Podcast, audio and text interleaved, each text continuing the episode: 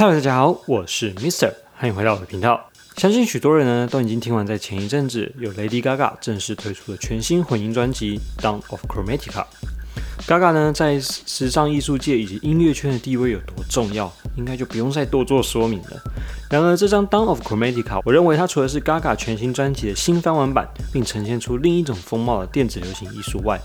也是 Gaga 对于新人和较为冷门但极具才华，在这几年间开始有所突破制作人、歌手的另类想象派对。那整张专辑呢，和 Dua 有些类似，以重新混音、解构、重组的方式进行安排。音乐必须按照曲序来听，原先的曲序间奏也被拿掉，取而代之的是每首歌的特殊制作手法与衔接方式。那其中呢，我最喜欢的是阿卡混的 Rain on Me。最主要原因是，我觉得阿卡重新赋予了 Rain on Me 新生命，让原本走向比较强烈悲情的歌曲，在大量的声响效果下变得较为温暖且舒服，反而有种痛苦后看到新世界的闪亮感。另外，在鼓组的重新设计，音色也是选的相当的棒，而开头与结尾则很有阿卡个人的强烈风格，兼具实验和流行性。那在 Rain on Me 的下一首呢，原本是自己独唱的 Free Woman。然而配上我非常喜欢的两位音乐人 Rina Sawayama 和 Caris Clarity，只能说是堪称完美，直接赋予这首歌新的生命。走向呢也比较跟这张专辑前面几首的大量取样啊、刷碟艺术比较不太一样，是以比较完整的旋律呈现，也算是前段专辑里面的一首高点，相当的令人喜爱。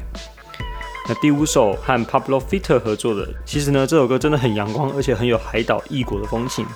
听起来相当的舒服。不过在这张专辑里面的位置真的是蛮特别的啊，对，所以是相当有趣的一首歌。那九一一我则只是觉得有点可惜，没有发挥出 Age Cook 他们最强大的风格，整体上听起来呢有些保守。那 Soul Candy 也有一样的问题，找来风格强烈的 Shy Girl 和 Maramasa，但却没有办法让他们最为诡异。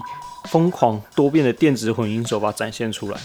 那第十一首和 Elton John 合作的《Sign from Above》，我个人认为呢是一首可以拿出来做宣传的作品。虽然 Gaga 不常做太多的宣传，但是这首歌呢在很多的声响设计上都相当的不错，而且有层次，听起来非常的有趣。而且兼容大量的元素，像是环境效果音啊、萨斯风啊，最后再来一排非常疯狂的爆破声响，成功的描绘出能立体的视觉画面感。那我们来总结一下这次全新混音作品的听感。对于 Gaga 这种名气和地位的歌手来说，要找到更多当红的而且一线的制作人、歌手来做一张超强 remix，像 Dua Lipa 这样是绝对不是问题的。但是 Gaga 并没有走这样的一个流量路线，他选择找的是目前在音乐圈渐渐走红新生代们，并透过和他们的合作，为自己的音乐创作出更多的可玩性和有趣性。虽然这张混音专辑呢，在某些混音单曲上听起来有些的无趣，但对于电子音乐的混音专辑来说，我认为还是要以整张专辑的流畅性和听感来评断。毕竟没有人跳舞只会听一首歌，对吧？总是需要高潮啊、低潮啊和休息的。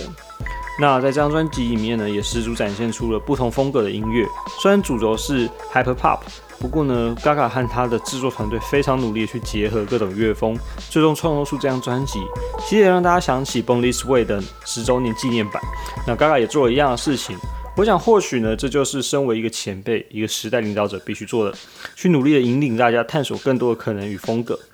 那今天音乐评就差不多到这里啦，欢迎大家留言告诉我你听完这张专辑后的感受，还有你最喜欢的混音版是哪一首吧。我是迷生生活飞叶，我们下次再见，拜拜。